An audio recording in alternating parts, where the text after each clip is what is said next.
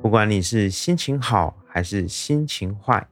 闲暇之余给自己放松一下吧。闲聊就是这么简单，跟着牙云一起聊聊天吧。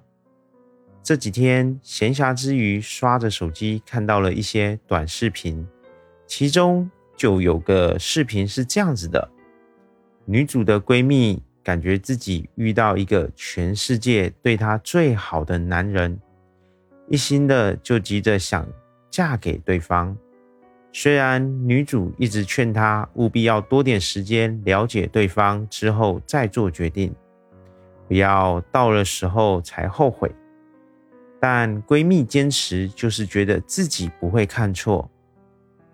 好啦，各位肯定到这边都能想象剧情肯定不会是白雪公主遇到王子的。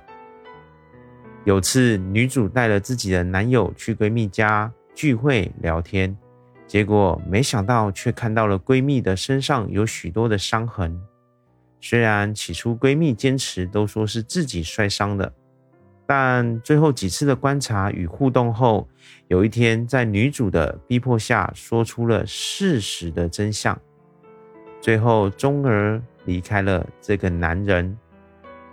我看到这个视频。我的感觉是，这个女人好傻，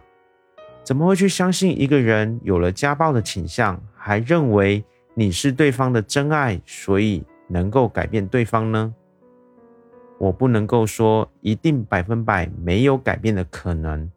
但是纵使你有百分百的信心，我都不建议你去耗费这样的心神体力去这么做。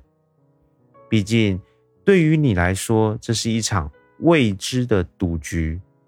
如果你赌错了，你可能在一次的情况下就会失去生命，从此离开。但是你的人生还有机会重来吗？我觉得目前只要是你的身边有以下这些习惯的人，你与其想着改变对方，还不如思考是不是先放过你自己。因为我觉得，只要有动手或者是低情商易怒习惯的，甚至是严重到有涉及黄、赌、毒与其他不良习惯的，我都建议你赶快离开。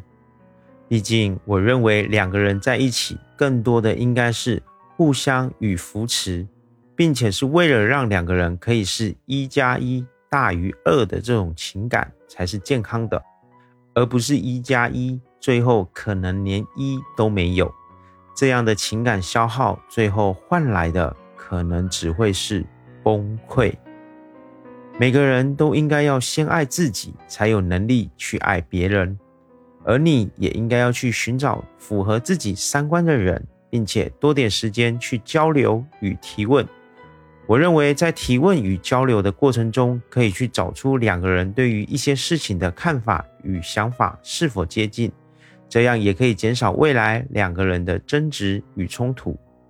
感情我相信也会越来越好的。咱们可以在底下留言一起互动讨论，点点关注分享你的看法。我是牙云，我用筋斗云带你翱翔空中。